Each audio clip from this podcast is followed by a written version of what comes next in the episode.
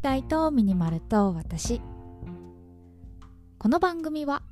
東南アジアでミニマルライフを送っているミニマリストのマーヤが100日間のシンプルライフを通して感じた偏愛アイテムをご紹介する番組です。100日間のシンプルライフ。ルールはたった2つ。1すべての持ち物をクローゼットにしまう。2 1日1アイテム引き出す。このラジオが物であふれている皆さんの日常のスパイスとなれば幸いです。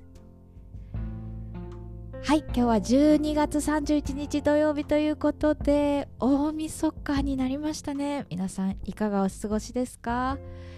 ちなみにねただいまの時刻夜の9時半なので多分この放送聞いてる方もしかしたら新年迎えちゃってるパターンの方が多いのかなって思ったりするんですけどそういう方はね明けましておめでとうございますという感じですね。はい。で一応私が今収録してるのは2022年の、え、12月31日なので年内最後の放送となります。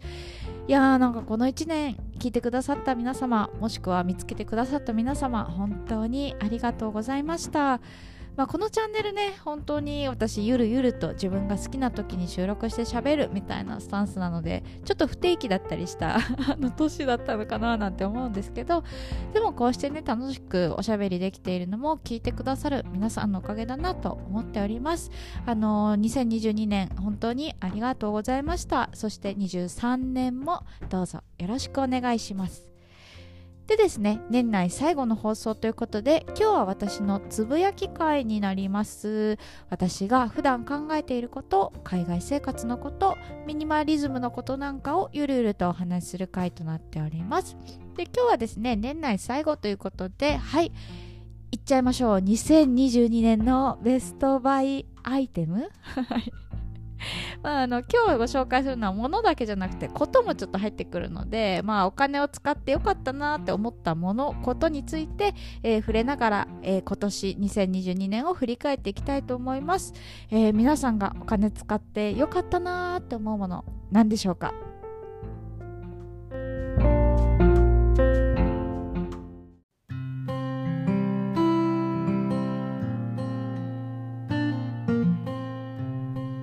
2022年皆さんはどんな年でしたか？いや結構この質問さ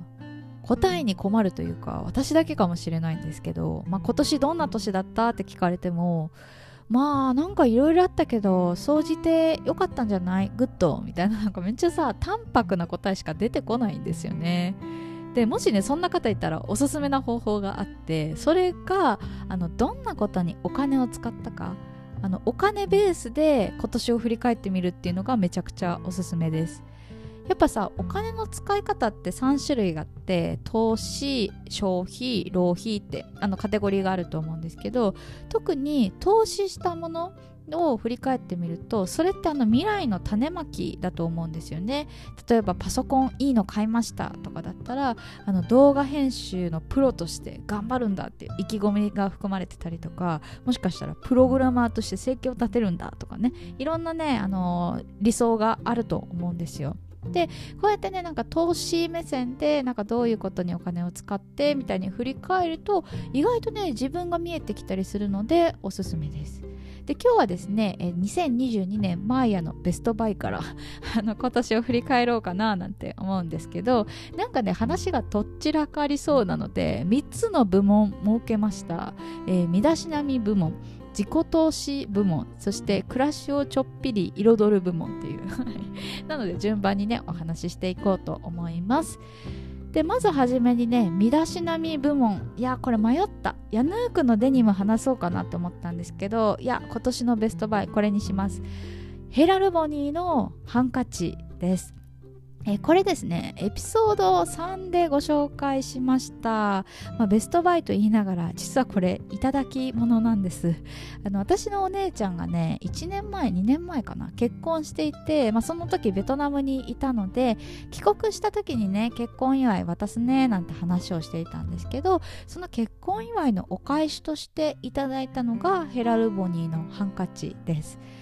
でご存知の通りなんですけど あの私プレゼントが本当に苦手ででお姉ちゃんからもねあのそういうの知ってるからあんた何が欲しいの？みたいな 聞かれてあヘラルボニーのハンカチこれとこれとこれをくれみたいな感じで、はい、リクエストしたアイテムなので、まあ、ほぼ私のお願い含まれてるっていうね、はい、でなんでこのヘラルボニーのハンカチをベストバイにしたかなんですけど私ね今年あの小物に気を使える女性になりたいなーっていう願望からあのこのハンカチをリクエストした経緯があるんですよ。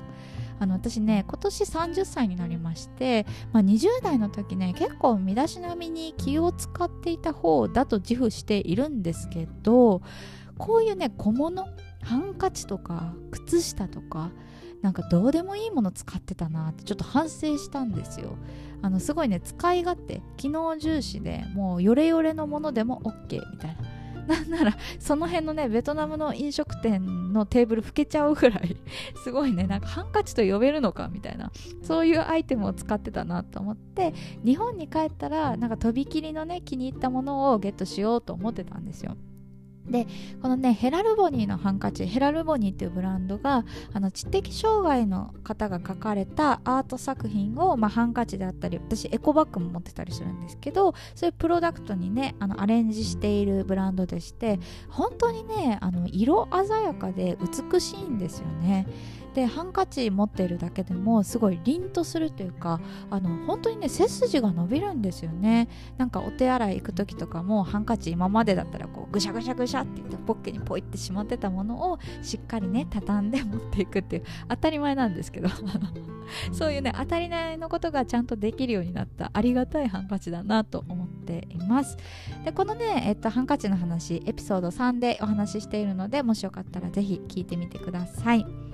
で2つ目ですね。自己投資部門なんですけどもこれははいレーシックですね。私ね日本帰ってまず最初にしたのが眼科の予約でして もう2年前ぐらいからね日本帰ったら絶対レーシックするって決めてはい今年実現しました。で、まあ、これはねあの目の視力の悪い人限定の話になるっていうのと、まあ、あとはあの目に関してなのでリスクがつきものですだからあの必ずしもね全員におすすめしたいものではないんですけれども個人的にはあの投資してよかったなって思うことです。やっぱ私の場合ねあの生活的にこう海外を拠点にしたいなっていう思いから、まあ、でもねあのやっぱ日本ほどこうコンタクトが普及していない場所とかもあるんですよね、まあ、ベトナムとかだったらそれこそメガネの方が圧倒的に多いし、まあ、コンタクト全然手に入れられるんですけど日本よりはやっぱちょっと高いかなっていう印象があって。でやっぱねそうやって目のことって自分のこう体につながることなのでしっかりちょっと整えたいなということからはいあのレーシックしました。私ね0.2とかだったのかな？が1.5まで上がったんで あのすごいねよく見えるっていうこんなに素晴らしいのかっていうちょっと旅行とかが楽しみになってよかったな投資してよかったなと思ってます。で最後はですね、はい、暮らしをちょっぴり彩る部門ということでこれはね何度も話しちゃって申し訳ないんですけどお香をね、はい、あのベストバイにしたいなと思ってます。いや私お香さ今年のまあ8月かな？8月9月とかから生活に取り入れているんですけどいやめちゃくちゃいいですねあの実はね10月にあのタイとベトナムにあの2週間ほど旅行に行ったんですけどお香を持っていきました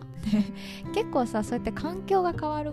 方、まあ、国内でもね自分のそのお家じゃなくてこう出張とかが多い方とかも結構さこう生活が変わったりするとそのまま体崩れたりすることあると思うんですよ。でも何かこう持っていけるアイテムでこう暮らしを整えられるものであるとめちゃくちゃなんかこう心がね安定するんですよ。で私の場合は匂いでした。で結構ねルームフレグランスとかいろいろ試したんですけど、まあ、そもそもさルームフレグランスって持っていけないしでスプレータイプのやつだとあの瓶が割れちゃう可能性とかあってでそれでねうんちょっと違うなとか、まあ、瓶だと重かったりするしね。でいろいろなんかこう悩みながら 試行錯誤してったんですけど行き着いたのがねお香でした。で私が買ったのはですね、えっと、お香立ては、えー、富山県の農作さんっていうブランドのお香立てを買ったのとあとはねえっとえー、お香はね何だったっけな松栄堂さんかな？松栄堂さんのえー、っとあ名前忘れちゃったよ。あのなんだっけな堀川？堀川？はいをゲットしました。でこの話はね、えっと、エピソード1でお話ししているのでもしよかったらぜひ聞いてみてください。ということでね、はい、あの2022年のベストバイの話をさせてもらいました。皆さんのベストバイアイテムもしよかったら是非教えてください。ということで、えー、今日はこの辺にしようかな。最後まで聞いていただいてありがとうございました。次は何を話そうかな？